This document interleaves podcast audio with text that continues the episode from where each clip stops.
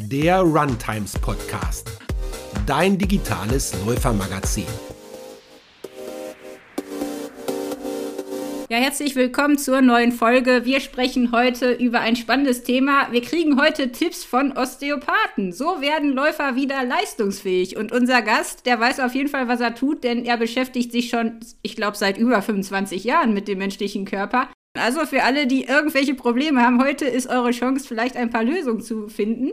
Und ja, ich möchte ganz herzlich willkommen heißen, Tom Gierlichs. Du bist Osteopath, ein neugieriger Typ und immer, wenn ich dich treffe, hast du irgendwie gefühlt 50.000 neue Infos aus dem neuesten Stand der Wissenschaft. Ich freue mich, dass du heute bei uns bist. Herzlich willkommen.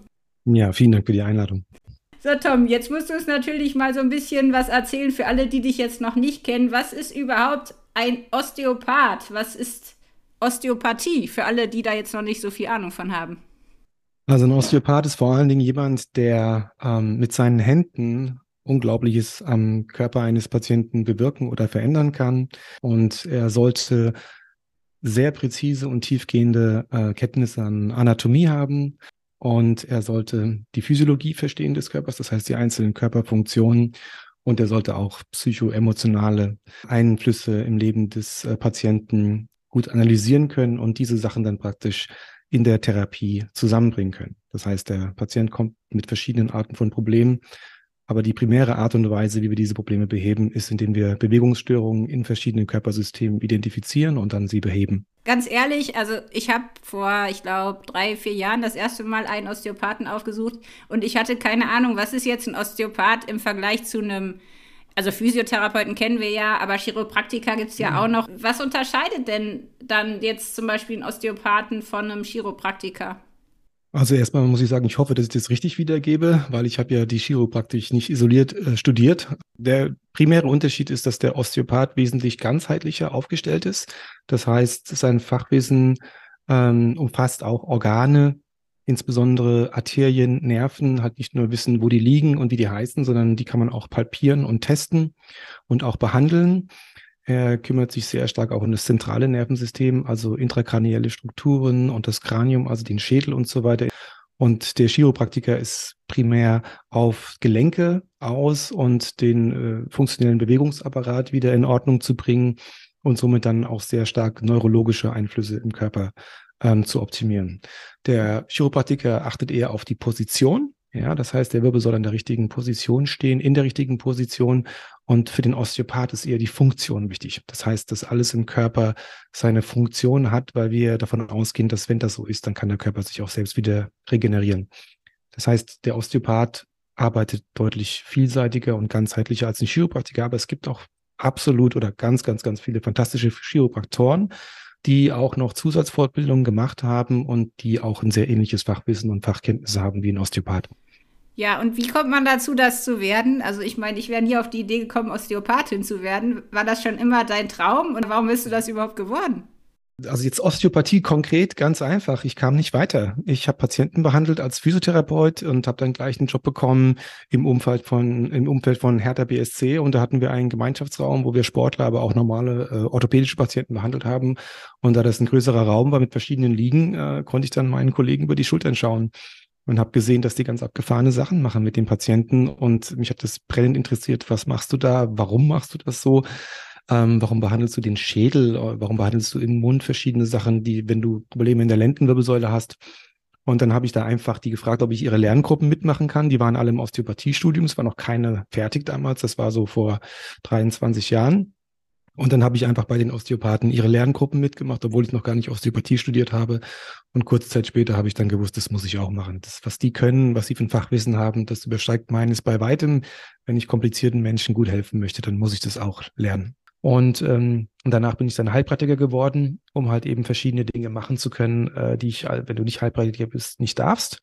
Und dann ging es weiter mit Ernährungsphysiologie. Da hat mich Ernährung sehr, sehr tief interessiert. Dann habe ich das ähm, einige Jahre studiert und ähm, ja, habe die letzten 15 Jahre eigentlich durchgehend äh, national und international an Colleges äh, für osteopathische Medizin und dann die letzten sieben Jahre am Dresden International University habe ich dann Osteopathie unterrichtet. Und jetzt hast du ja deine eigene Praxis und beschäftigst dich mit ziemlich abgefahrenen Sachen. Also ich habe letztens noch bei dir gelesen, dass du eine Weiterbildung in der klinischen Psychoneuroimmunologie gemacht hast. Das, genau. Ähm, das musst du uns natürlich auch erklären, was das sein soll. Und auch, ja. ähm, was waren denn so bisher deine größten Aha-Momente, seitdem du Osteopath bist? Also Gibt es mhm. da so ganz abgefahrene Fälle, wo du sagst, es hat dich total fasziniert mhm. oder begeistert? Also kurz zur klinischen Psychoneuroimmunologie, dass ich das so aussprechen kann, habe ich jetzt auch fast zehn Jahre für gebraucht, muss ich sagen. ähm, das habe ich studiert, weil ich dann mit der Osteopathie an meine Grenzen kam. Und die klinische Psychoneuroimmunologie ist in meiner Sichtweise das mit Abstand fortgeschrittenste äh, aktuelle äh, wissenschaftliche Therapiemodell, wo zehn oder zwölf verschiedene medizinische Fachdisziplinen in einem integrativen und interdisziplinären Diagnose- und Therapiekonzept miteinander äh, verwoben sind. Das heißt, da geht es ganz, ganz stark um Ernährung, es geht um Psychologie, es geht um Neurologie, es geht um das Immunsystem, eines der wichtigsten Sachen überhaupt, wenn wir heilen wollen natürlich. Ähm, aber auch Sportwissenschaften spielen eine große Rolle. Den Einfluss von Training auf unser Immunsystem, auf unsere Longevity, äh, Lifespan, das heißt die Qualität des Lebens, die wir haben, und dann kommt natürlich noch innere Medizin dazu, die ganzen Organe, wie sie genau funktionieren, orthomolekulare Medizin, äh, Blutlaboranalysen, Stuhlanalysen. Das Geschlecht spielt eine große Rolle, Hormonsystem, das Alter spielt eine große Rolle ähm, und alles das, was wir erlebt haben in unserem Leben, prägt uns, unser Immunsystem und unsere Epigenetik und all das bringt die klinische Psychoneuroimmunologie wirklich auf dem neuesten wissenschaftlichen Stand zusammen.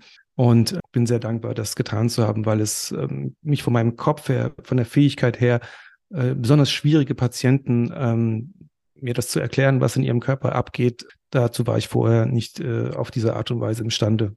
Und die zweite Frage, kannst du die nochmal wiederholen? Ja, ich habe, glaube ich, sogar drei gestellt, das ist sehr fies. Okay. Ähm, was ist so irgendwas aus der Forschung, was dich so richtig vom Hocker reißt? Also irgendwas, was du erkannt hast in den letzten Jahren, was für dich auch völlig neu war?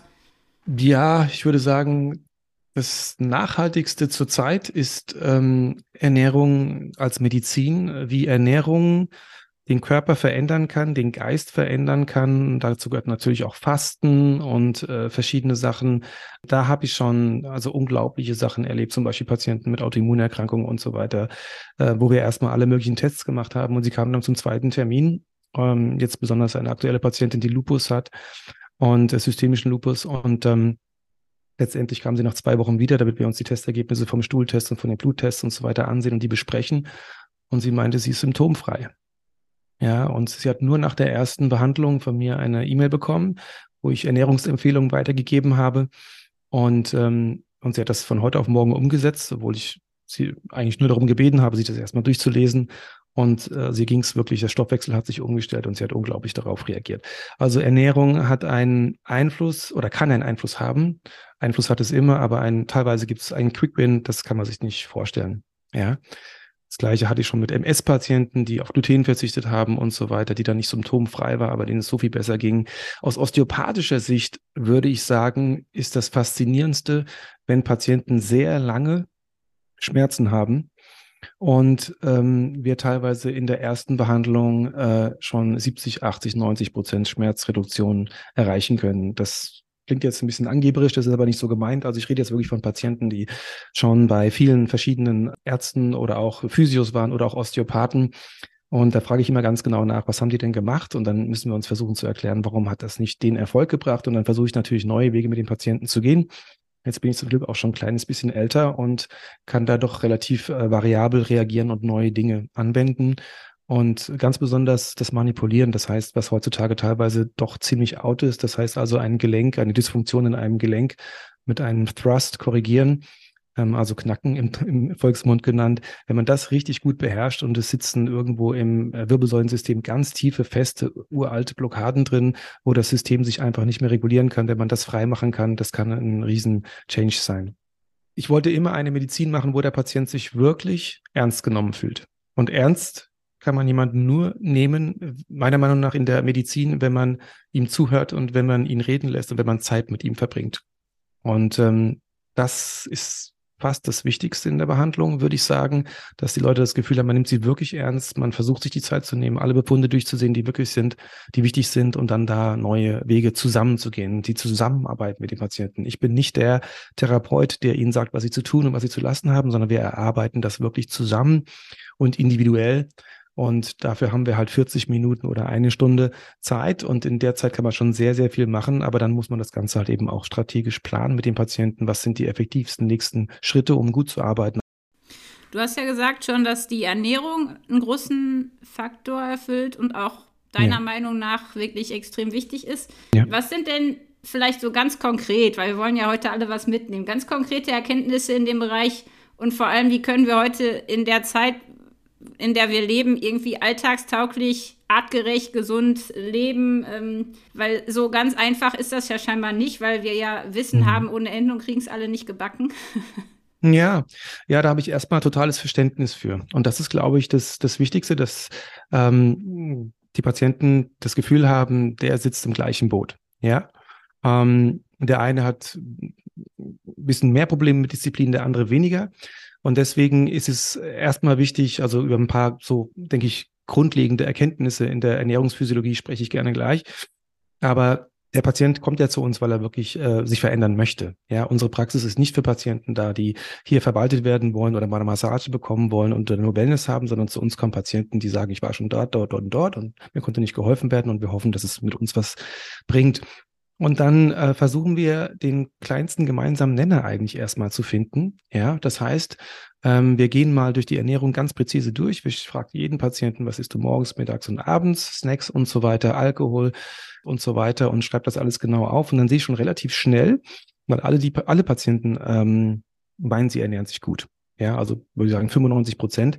Das heißt, da ist eine große Unsicherheit, was, was ihnen gut tut und was ihnen nicht gut tut. Und ähm, da versuche ich mit Ihnen zu analysieren, wie sich eigentlich ein Nahrungsmittel auf verschiedene Körpersysteme auswirkt. Da gibt es natürlich auch ein bisschen Unterschiede. Wir sind alle genetisch ein bisschen verschieden. Es kommt auch darauf an, wo wir aufgewachsen sind und die Epigenetik äh, und so weiter. Das heißt, wie reagieren wir auf Essen? Aber letztendlich kann man schon sehr, sehr viel zusammenfassen. Und in den wichtigsten Punkten, das ist jetzt das Entscheidende, sind auch die meisten ähm, Ernährungsempfehlungen identisch, egal ob jetzt vegan oder vegetarisch oder viel mit Fleisch oder Paleo oder wie auch immer, Low Carb, High Fat und so weiter. Da versuche ich erstmal nicht zu trennen, ja, oder irgendwie mich negativ auszudrücken, sondern ich versuche den Leuten erstmal zu sagen, hey, wir wollen doch alles Gleiche. Wir wollen fit sein, wir wollen gesund sein. Und was sind denn die, die wichtigsten Dinge, die diese ganzen verschiedenen Ernährungsempfehlungen vereinen? Und das kann man dann relativ gut runterbrechen und dann gehen wir meistens eine Sache an. Und ich fange gern beim Frühstück an. Ja, und weil das ist einfach umzusetzen. Und warum ist Ernährung so, so, so ein großer Faktor, wenn wir Menschenleben verändern wollen? Weil jeder Mensch, zumindest in Europa, kann in der Regel über das, was er isst, täglich selbst bestimmen. Nicht jeder kann sich Bio leisten, nicht jeder kann sich grasgefüttertes äh, Fleisch leisten und so weiter. Aber wir können doch selbst bestimmen, ob wir jetzt Gemüse essen oder ob wir eine Currywurst essen. Und da fange ich praktisch an bei dem, was machbar ist. Und dann versuchen wir eine Kleinigkeit zu verändern. Der mit der klinischen Psychoneuroimmunologie den fantastischen Spruch, der heißt, ähm, die kleinste Veränderung hat die größte Wirkung. Die kleinste. Weil dann bist du einen Schritt weiter, du hast schon was geschafft, du hast ein Erfolgserlebnis und dann eventuell spürst du davon schon sehr, sehr viel. Und das ist für die Motivation unglaublich wichtig, bei der Therapie vorwärts zu gehen.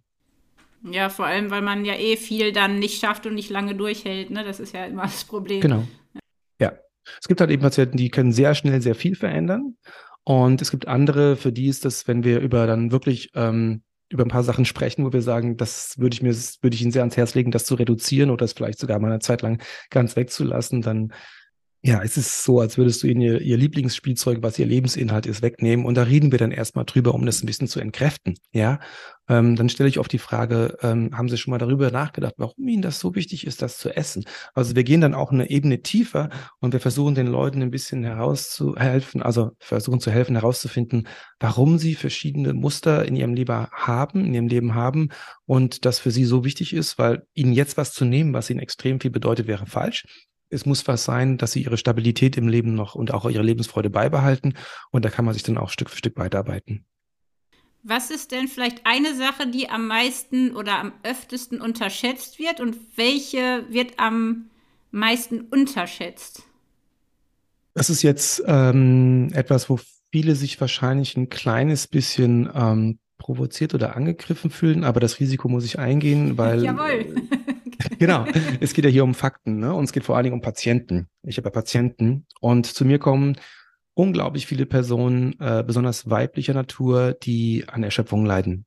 An mittlerer, an starker Erschöpfung, an Foggy Brain Syndrom und so weiter. Und ich finde Eisenmangel bei Frauen, das kann man sich kaum vorstellen. Ich finde Schilddrüsenprobleme bei Frauen, das kann man sich kaum vorstellen und sehr häufig äh, komplett falsch behandelt und auch nicht die Kausalität im, in annähernd angegangen, insbesondere wenn es um Schilddrüsenprobleme geht. Und ähm, besonders, wenn man sich vegan oder vegetarisch ernährt, aber insbesondere vegan, ähm, kommt es häufig zu diesem Eisenmangel, obwohl sie denken, dass sie halt eben Nahrungsmittel zu sich nehmen, die äh, genügend Eisen enthalten. Und ähm, dann geht es ja nicht nur darum, wie, wie viel Eisen nimmt man zu sich, sondern wie wertig ist das und kann der Körper das überhaupt aufnehmen? Und ähm, da gehen wir dann halt eben wirklich rein und versuchen den Leuten dann, ja, darüber zu reden, wie man das optimieren kann. Oder auch, ich empfehle den Leuten, wenn sie es können, Fleisch zu essen. Das sage ich jetzt hier ganz offen, aber halt eben rotes Fleisch sehr selten, Gras gefüttert, Weidehaltung und so weiter, um halt eben dieses Defizit äh, so weit wie möglich zu vermeiden. Ähm, das ist eines der Dinge. Und das zweite sind in der Ernährung achtet darauf, dass ihr genügend Fasern zu euch nehmt. Ja, was ich in den ganzen Stuhlproben, die ich den Patienten entnehme, finde, ist einfach, das Mikrobiom ist nicht gut aufgebaut. Wir haben oft eine pathogene Besiedelung mit äh, Fäulniserregern und mit Keimen, die wir nicht haben wollen. Wir haben starke Verdauungsstörungen bei den Patienten, dass sie Fette und Kohlenhydrate nicht mehr richtig verdauen können und insbesondere, dass von verschiedenen Bakterienarten, die Energie produzieren aus ihrem eigenen Stoffwechsel für die innerste Darmzellschicht, die ist ganz wichtig, damit die innerste Barrierefunktion gut aufrechterhalten wird, dass nur Partikel durch die Darmwand hindurch können, die dann auch letztendlich im Blutkreislauf, also im Inneren des Körpers landen sollen, damit diese Barrierefunktion gut erfüllt wird und ähm, durchgeführt wird. Ähm, der Fachbegriff, wenn das nicht der Fall ist, ist Leaky Gut, dann kommen dann Sachen durch die Darmwand hindurch in den Körper, die da nicht hin sollen. Darauf reagiert dann das Immunsystem. Also diese Energie brauchen diese Bakterien und das äh, können sie nur herstellen, wenn sie die richtigen Fasern bekommen. Also Fructo-Oligosaccharide, und noch andere. Und äh, da auf mehr Fasern zu essen und sehr viel Diversität im Bereich pflanzlicher Nahrungsmittel an den Tag zu legen, das ist so das, ähm, wo ich sage, das hat den größten Benefit. Mhm. Und was wird vielleicht total überschätzt? Also was, was essen Leute und glauben, das ist unheimlich gut und ist totaler Käse? Hülsenfrüchte. Echt? Ja, also ja, absolut. mitgerechnet. Totaler Käse würde ich jetzt niemals sagen, aber ich empfehle das nicht, äh, zu viele Hülsenfrüchte zu essen, ähm, weil Hülsenfrüchte halt eben Antinutrienten enthalten, wie Lektine, Saponine und Trypsin-Inhibitoren und so weiter. Und äh, das äh, hat äh, teilweise, nicht alle. Es gibt Leute, die können das ziemlich gut. Da muss man auch wirklich unterscheiden. Also wenn es dann ins Detail geht, wird es sehr komplex. Aber wenn es Leuten mit dem Verdauungssystem nicht gut geht, wenn sie Energieprobleme haben, wenn sie Probleme mit dem Blutzuckerspiegel haben oder wenig Pankreasenzyme herstellen, dann äh, würde ich Ihnen empfehlen, Hülsenfrüchte äh, deutlich zu reduzieren. Außerdem sind da sogenannte goitrogene Stoffe drin, die in der Schilddrüse die Produktion von Schilddrüsenhormonen hemmen können. Deswegen empfehle ich, äh, wenn Hülsenfrüchte, dann bitte so abkochen, dass sie möglichst keine Lektine oder sehr geringen äh, Bestandteil an Lektinen haben und nicht mehr wie zweimal die Woche, dann ist das in der Regel auch okay. Okay, dann bin ich jetzt erleichtert. Ich esse nämlich sehr gerne Hülsenfrüchte. Ja, ja. Ist auch viele gute Sachen, sind auch viele gute Sachen drin. Ja, hat Ballaststoffe und so weiter, ähm, hat Mineralien und so weiter. Also das ist jetzt nicht schlecht, aber ähm, wenn man in einem gewissen Zustand ist, das heißt, wenn man halt eben zum Beispiel ein SIBO hat, eine äh, Dünndarm, Fehlbesiedlung mit Bakterien und so weiter, dann entstehen da aufgrund dieser Inhaltsstoffe Fermentationsprozesse und so weiter, dann man merkt das. Also wenn man Hülsenfrüchte isst und man hat anschließend einen stark geblähten Bauch, oder es geht einem nicht gut, man hat viel Luft, die man äh, entwickelt, dann muss man sich fragen, woran das liegt. Hm. Das ist eine Sache, die ich gerade auch überlegt habe. Also ich habe früher gelernt, man soll immer gucken, wie geht es mir nach sechs Stunden, also drei bis sechs Stunden nach dem Essen, wie geht es mir dann? Und das zeigt ungefähr, ob das mir gut tut oder nicht. Aber die meisten, also ich auch, ich esse sehr schnell, dann habe ich Hunger und esse noch mehr, dann äh, habe ich wieder viel zu tun und merke gar nicht, tut mir das gut oder tut mir das nicht gut. Und ich habe jetzt auch mit einer Freundin noch drüber geredet, dieses Ernährungstagebuch, was du ja auch angesprochen hast, dass man das wirklich mal dokumentiert, damit man mal sieht. Ne? Aber wir nehmen ja. uns oft nicht die Zeit und ich habe das Gefühl, wir kennen gar nicht unseren Körper und wissen nicht genau, was ihm überhaupt gut tut. Komischerweise auch wir Sportler. Also ich, ich kenne so viele Ultraläufer mit Magen-Darm-Problemen. Deswegen habe ich gerade ja. auch noch mal gedacht, oh, was will Tom jetzt dazu sagen? Also das ist ja Wahnsinn. Ja, das ist auch ein schwieriges Thema. Bei Ultraläufern ist es häufig so, dass der Darm überhitzt. Ja, einfach das Verdauungssystem zu warm wird, weil durch den dauerhaften Sport und durch den Flüssigkeitsverlust innerlich zu viel Hitze entsteht und das kann dann wirklich zu Krämpfen führen, äh, das kann zu großen Problemen führen oder auch wirklich zum Übergeben oder zum Abgehen von Stuhl. Das ist nicht so cool beim Laufen, glaube ich. Nee. Also ähm, letztendlich ist jeder Patient wirklich individuell, aber so ein paar Sachen kann man schon sehr, sehr, sehr empfehlen, äh, was oft mit einem enormen Quickwin verbunden ist. Insbesondere, weil wir vorhin schon über Hülsenfrüchte gesprochen haben, da geht es wirklich nur darum, wenn man in einer Darmsanierungsphase ist oder wenn es einem aktuell nicht so gut geht, dass man darauf achten sollte und dass man analysieren sollte. Ansonsten geht es hier bei mir vor allen Dingen um Getreide. Ja, also ähm, Sportler denken ja immer Carb-Loading, Carb-Loading, Carb-Loading, was auch grundsätzlich nicht verkehrt ist. Aber wenn, dann würde ich äh, Carbs äh, empfehlen, die nicht so viele Stoffe in sich haben, die wiederum die Aufnahme von anderen wichtigen Stoffen hemmen und die auch wenig Antinutrienten haben. Und ähm, Gluten ist bei vielen Leuten ein Problem, äh, Lektine, Saproni sind bei ganz vielen Leuten ein Problem ähm, und viele andere Stoffe, die in Getreide drin sind und insbesondere der Blutzuckerspiegel geht hoch, runter, hoch, runter. Und das sind wir evolutionär einfach nicht gewohnt. Ja, das heißt, dass Getreide für uns noch ein sehr frisches, ein sehr neues Nahrungsmittel ist, wenn wir uns anschauen, wie wir genetically wired sind, also wie wir genetisch geprägt sind über viele, viele tausend Jahre. Und deswegen, ich habe noch keinen Patienten erlebt, das darf ich so sagen, dem es nicht viel besser ging. Tatsächlich viel besser, wenn er Getreide reduziert hat oder sogar auf Getreide, so wie ich das mache, fünf bis sechs Tage die Woche verzichtet. Man hat viel mehr Energie, man schläft besser, Entzündungen gehen runter, Verdauungsfunktionen optimieren sich und so weiter. Natürlich hängt das auch noch von anderen Faktoren ab, aber ständig irgendwas sich reinschieben, Croissant, Bagel, was weiß ich, schnell zum Bäcker rein oder morgens Müsli essen. Ja, die Leute denken immer noch, das wäre total gesund. Es gibt viel schlimmere Dinge, ja, aber man kann es auch viel besser machen. Ja, was ist denn jetzt mit meinem Hafermüsli? Also ich weiche mir den immer, den Hafer frisch gequetscht ein über Nacht und denke, ich tue mir damit was Gutes und esse das morgens auch mit Nüssen und Beeren und Zitrone und ähm, esse dann auch Vollkornnudeln oder tatsächlich Nudeln aus Linsen. Das ist also alles schlecht. nein, nein, das ist nicht schlecht. Die Frage ist, äh, wie geht's dir danach? Und ähm, wie oft machst du das? Ja, Hafer ist zum Glück glutenfrei, hat einige Vorteile, es, es, es lässt den Blutzuckerspiegel nicht so schnell ansteigen, aber es sind Antinutrienten drin, ne? es sind Lektine drin und die sind nicht einfach, also sind eigentlich nicht rauszubekommen. Ja, aus Hülsenfrüchten geht das ganz gut, aus Getreide geht das nicht. Ähm, mein Wissensstand und von daher ähm, kann ich nur empfehlen, mach doch zweimal in der Woche Hafer morgens, ja. Aber ein richtig tolles Frühstück, jetzt mal so ein Insider von mir, den ich sehr gerne weitergebe, ist einfach morgens, du nimmst dir, wenn du das gut verträgst, in der Regel ist es sehr gut verträglich, nimmst du einen Kokosnussjoghurt, Bio-Kokosnussjoghurt ohne irgendwelche Zusätze, ohne Zucker, ohne Geschmacksverstärker und so weiter, ohne Farbstoffe. Und ähm, sogar das, wenn ich jetzt mal Werbung machen darf, von Rewe ist ziemlich gut, weil da ist Tapioca-Stärke drin. Das ist auch ziemlich gesund, so praktisch als Stabilisator da drin. Und ähm, dann machst du dazu verschiedene Nusssorten, die dir sehr gut bekommen. Du machst ein bisschen Flohsamenschalen, ein bisschen Leinsamenschalen oder Hanfsamen rein, ähm, ein bisschen MCT-Öl, um deine Fettverbrennung anzuregen und um Energie zu haben. Sehr viel Biozimt, äh, Ceylon-Zimt, der ist sehr, sehr hochwertig, der ist antientzündlich, äh, steigert die Insulinempfindlichkeit der Zellen. Um, ähm, und dann machst du, wie du schon machst, Blaubeeren rein, Himbeeren rein. Also Beeren sind ja sehr zuckerarm und haben äh, ganz viele Antioxidantien, sind also stark antientzündlich im Körper. Ja, das ist dann schon ziemlich lecker, würde ich sagen. Ja. Und du siehst, du wirst stundenlang satt davon haben. Ich sage immer, du brauchst drei Dinge morgens, wenn du frühstücken möchtest. Da reden wir vielleicht auch noch mal kurz drüber, ob das wirklich so viel Sinn macht. Und das ist äh, Proteine, das sind Fasern und das sind Fette. Proteine, Fasern und Fette. Ja. Und Nüsse sind voll mit Proteinen. Kokosnussjoghurt ist ein bisschen was drin. In den Samen sind Proteine drin, die ich eben empfohlen habe. Da sind auch gute Omega-3-Fettsäuren drin, also antientzündlich. Die Beeren machen das Ganze super lecker. Der Zimt ist auch lecker und antientzündlich. Äh, die Nüsse machen lange satt sind auch Fette drin.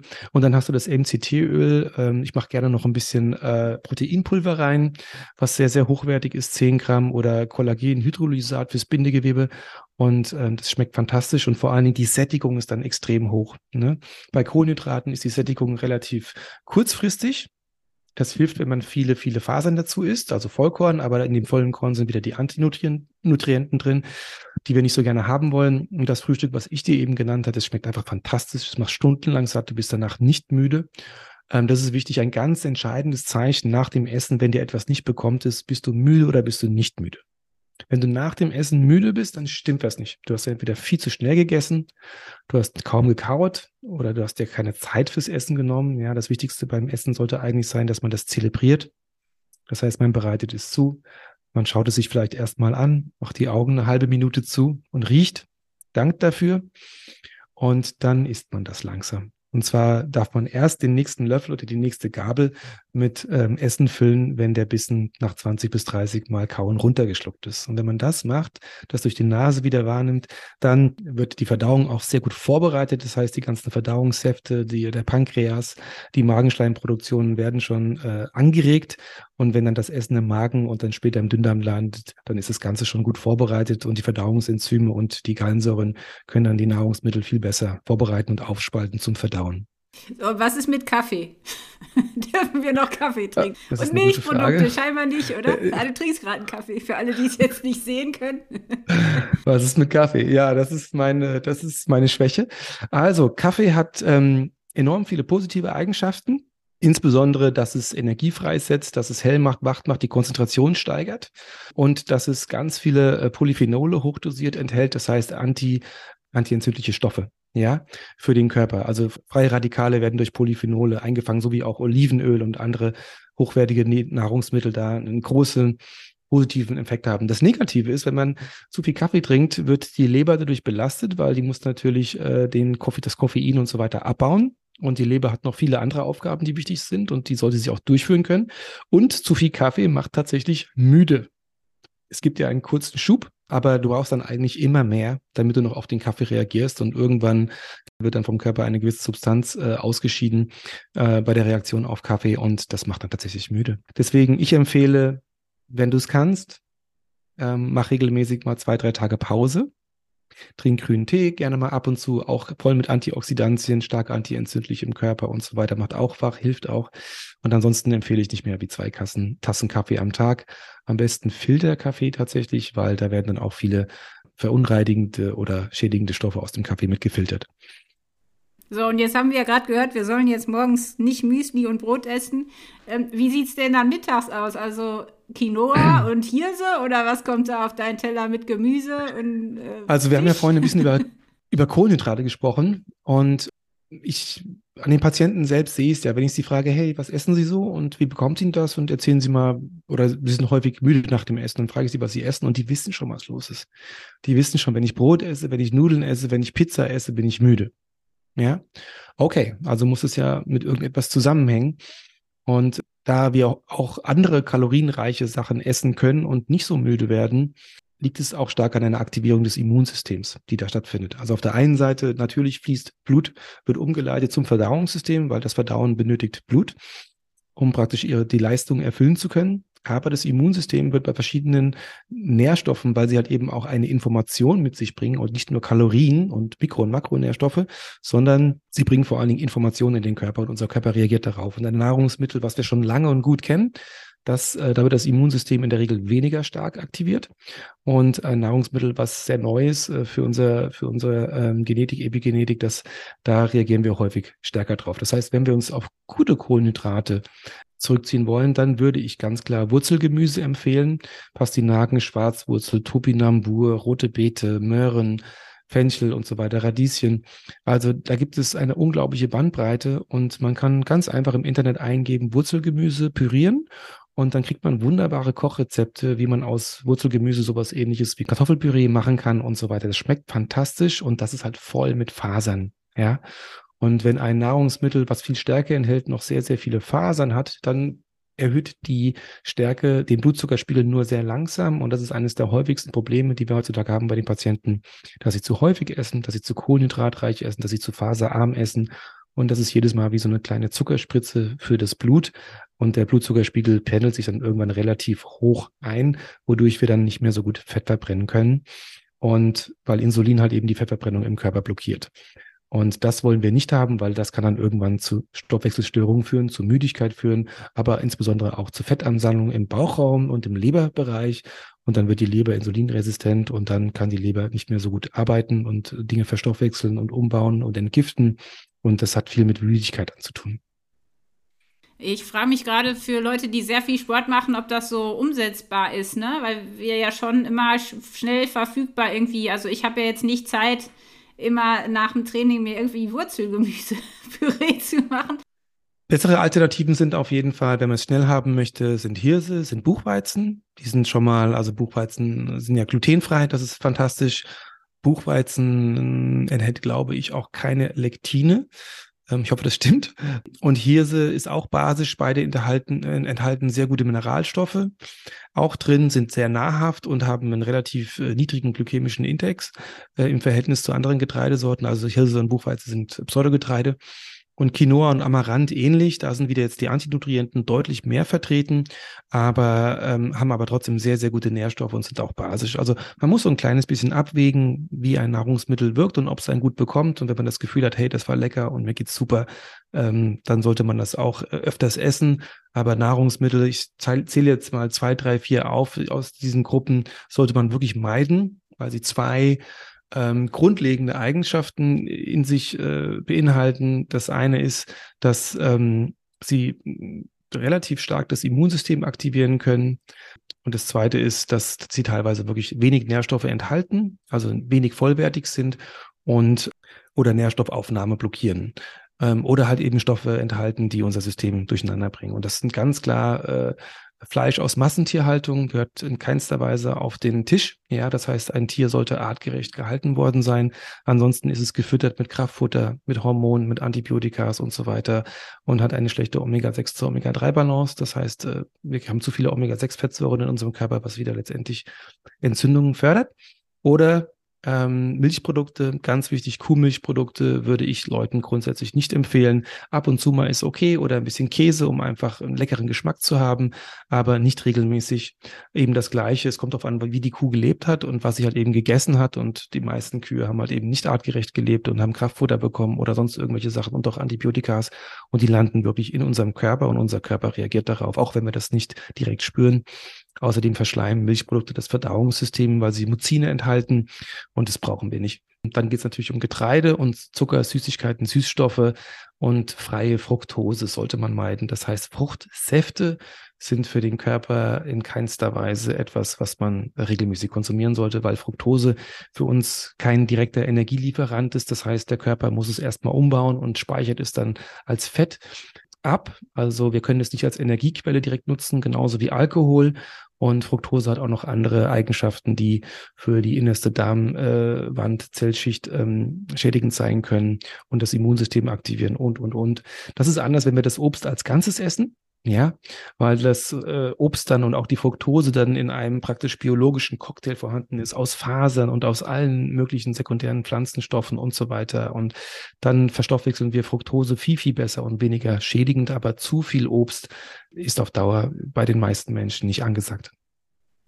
Gibt es noch irgendwas ganz Konkretes, was öfter auf dem Teller landen sollte? Du hast schon viele Tipps gegeben. Also das Wurzelgemüse ist mir jetzt natürlich im Kopf, aber auch irgendwas Konkretes, was vielleicht einfach ja. ist, was ganz einfach irgendwas einfach, besser machen kann. Ja, also ganz einfach ist tatsächlich, versucht einmal am Tag eine Rohkostmahlzeit zu euch zu nehmen.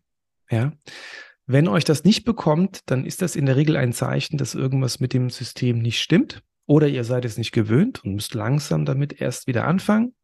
Aber ich habe so ein bisschen meine persönlichen Abläufe, die ich mittlerweile äh, umsetzen kann, habe ich Ewigkeiten für gebraucht und ich mache das jeden Tag gleich. Ich mache also Montag bis Freitag, ich mache äh, 16 bis 18 Stunden Fasten und ich äh, gehe dann ins Training, mache eine halbe Stunde High Intensity Functional Training mittags in der Mittagspause. Und danach äh, mache ich mir einen Riesensalat und da versuche ich so viele unterschiedliche pflanzliche Lebensmittel reinzupacken, wie es geht. Und mit ein bisschen Hühnchen mal dabei oder Eiern und so weiter oder auch wenn es hochwertigen Fisch gibt, ein bisschen hochwertigen Fisch und dann mache ich nur Olivenöl drüber und Salz und Pfeffer. Und diese Mischung aus ganz vielen verschiedenen, wo ich auch jeden Tag versuche zu variieren, die deckt den Mikronährstoffbedarf sehr, sehr gut ab, immer frisch und äh, da sind die ganzen Fasern drin, die wir brauchen und ich bin danach nie müde. Nie. Ja, danach mache ich eine eiskalte Dusche, ein paar Atemübungen, kleine Meditation manchmal und dann geht's weiter. Ja, und das ist wie ein Break in der Mitte des Tages. Wer das so organisieren kann, der wird erleben, dass die zweite äh, Tageshälfte deutlich effektiver ist. Und abends ist dann oft von meinem Salat noch ein bisschen was übrig. Da mache ich mir dann wieder ein bisschen Fisch dazu oder ein paar Eier oder sonst irgendwelche Sachen und esse es auf. Also das ist relativ einfach, sich einen Salat zu machen. Ähm, man kann ja auch ein paar Sachen auch für ein paar Tage vorbereiten. Nur diese, den Salat an sich, also die Salatblätter, sollte man immer frisch haben.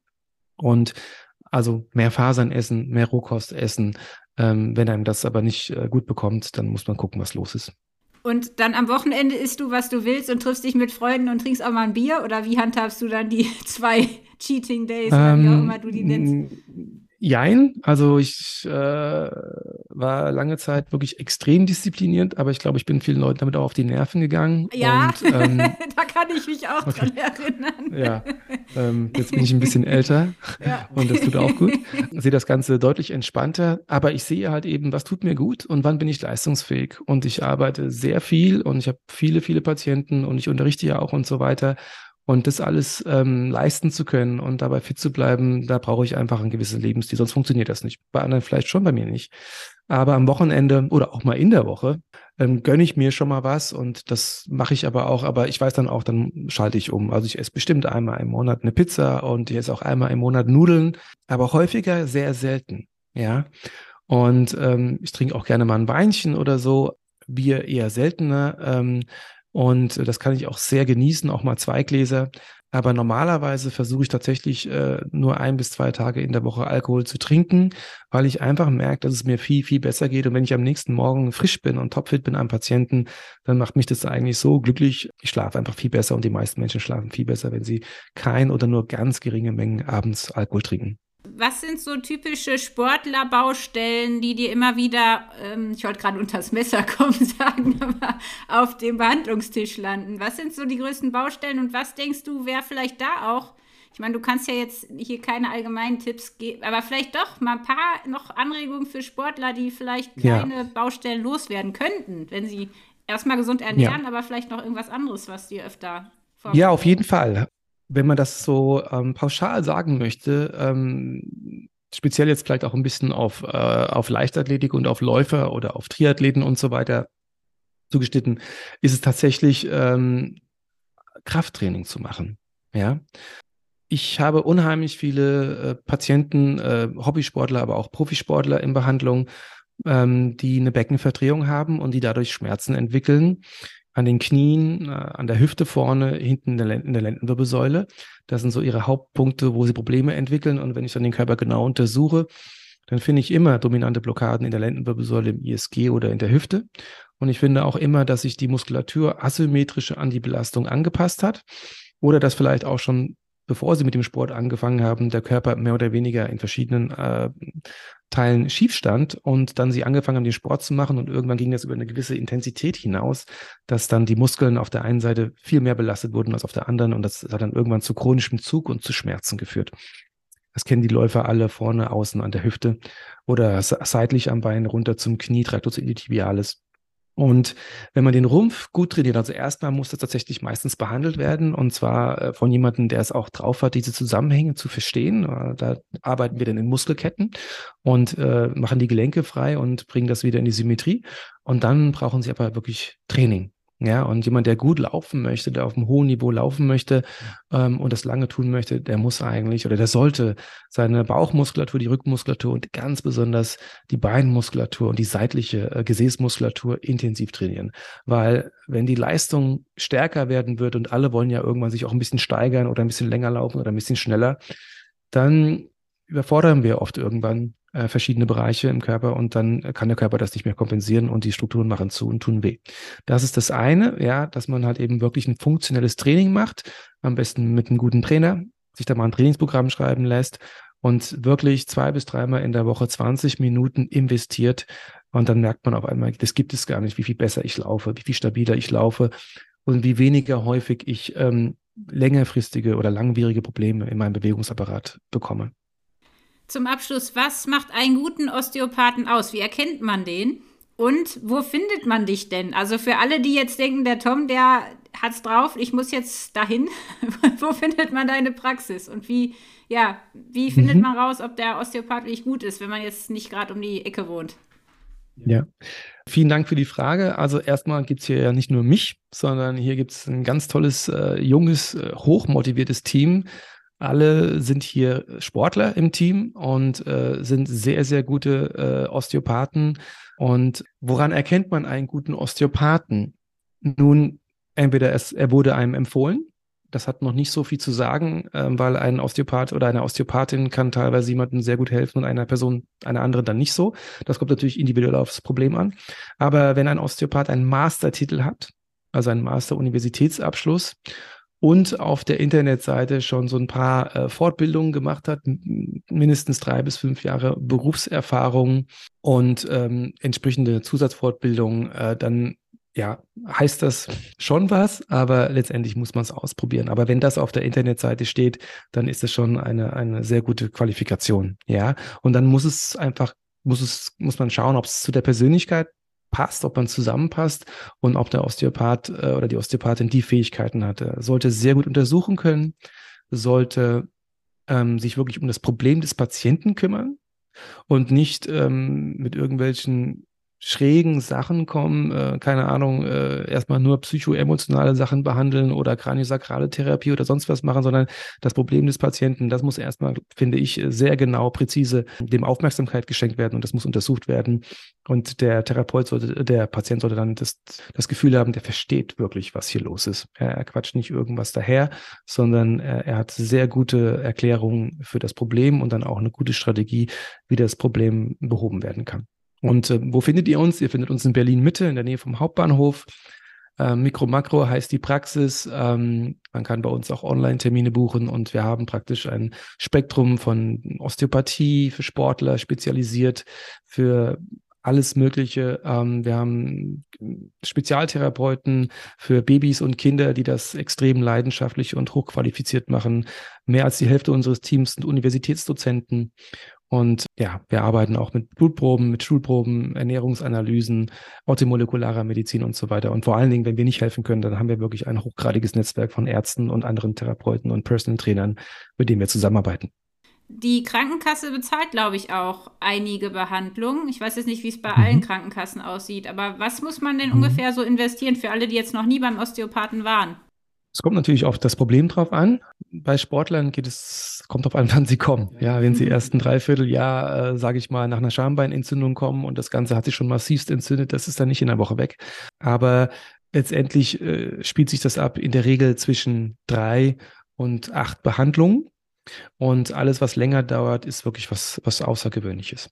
Die gesetzlichen Krankenkassen äh, übernehmen unterschiedliche ähm, ähm, Anteile der Behandlung einige gar nichts. Also da gibt es Krankenkassen, die machen 120 Euro pro Jahr, es gibt welche, die machen 100 Euro pro Jahr und es gibt welche, die machen bis zu 400 Euro pro Jahr. Und da kann man einfach mal äh, in einem Krankenkassenfinder äh, einen Vergleich machen, ähm, welche alternative Therapiemethoden unterstützen. Ansonsten ist es häufig ein Bestandteil der privaten Krankenkassen oder, das empfehlen wir, man kann sich sehr gute Heilpraktiker Zusatzversicherungen mittlerweile ähm, holen für ein Jahr oder für einen gewissen Betrag pro Jahr. Und ähm, wir sind alles Heilpraktiker in der Praxis. Wir können über die Heilpraktiker-Gebührenordnung abrechnen. Und wenn man weiß, man hat was Größeres vor sich und das sollte vom Osteopathen behandelt werden und man braucht da Versicherungsunterstützung, dann macht es sehr Sinn, da äh, eine Heilpraktiker-Zusatzversicherung abzuschließen. Super, also ich habe ja schon fest vorzukommen, äh, Tom. Ich bin gespannt, was du bei mir alles entdeckst und veränderst. Ich werde auch meine ich freue mich schon drauf. Ja, und ich werde auch meine Ernährung jetzt endlich mal, ja mal umstellen. Ja. Vielleicht schaffe ich es ja auch, meinen Mann dazu zu motivieren. Zu zweit ist das ja manchmal leichter. Ja. Ist doch irgendwas dir auf dem Herzen? Willst du noch irgendwas loswerden ähm, oder sagst du jetzt, ist alles rund? Ja, erwartet nicht, dass das äh, medizinische System in Deutschland die Verantwortung für eure Gesundheit übernimmt. Ja, Seid äh, verantwortungsbewusst. Sucht euch richtig gute Leute und seid auch bereit, in eure Gesundheit zu investieren. Und äh, was immer wichtiger wird, ist, dass man wirklich präventiv tätig wird. Ja, also nicht einfach nur durch die Gegend laufen und denken, hey, meine Blutwerte oder mein Herz hat der Arzt gesagt, ist alles okay. Die chronischen Erkrankungen, die heutzutage existieren und uns äh, zum Großteil alle irgendwann dahin raffen, die sind äh, zum Großteil ähm, möglich, sie sehr positiv zu beeinflussen, wenn man früh genug beginnt. Ja, sowas wie Arteriosklerose beginnt mit 20, 25 und dann haben wir aber den Herzinfarkt bis 60, 65. Und die Marker für solche Erkrankungen und die er positiven Ergebnisse bei Untersuchungen, wo dann erst eine Intervention durch Ärzte vorgenommen wird, die schlagen erst an, wenn man die Krankheit schon hat und wenn man sie schon fast nicht mehr wegbekommen kann. Genau das gleiche für das metabolische Syndrom, Diabetes oder neurodegenerative Erkrankungen und, und, und, Schilddrüsenüberfunktion, Hashimoto und so weiter. Das heißt, wenn ihr jetzt neugierig geworden seid ähm, und ihr habt eine chronische Erkrankung, dann sucht euch einen klinischen Psychoneuroimmunologen oder auch funktionelle Mediziner, damit ähm, die Lebensqualität möglichst lange auf einem hohen Niveau bleiben kann. Tom, ganz herzlichen Dank für deine Tipps und deine Zeit. Ja, gerne. Es war mir eine Freude. Cool. Hat mir viel Spaß gemacht. Das war der Runtimes Podcast. Spannende Laufgeschichten, Trainingstipps und Workout-Videos gibt es auf unserer Webseite run-times.de oder in unserem YouTube-Kanal.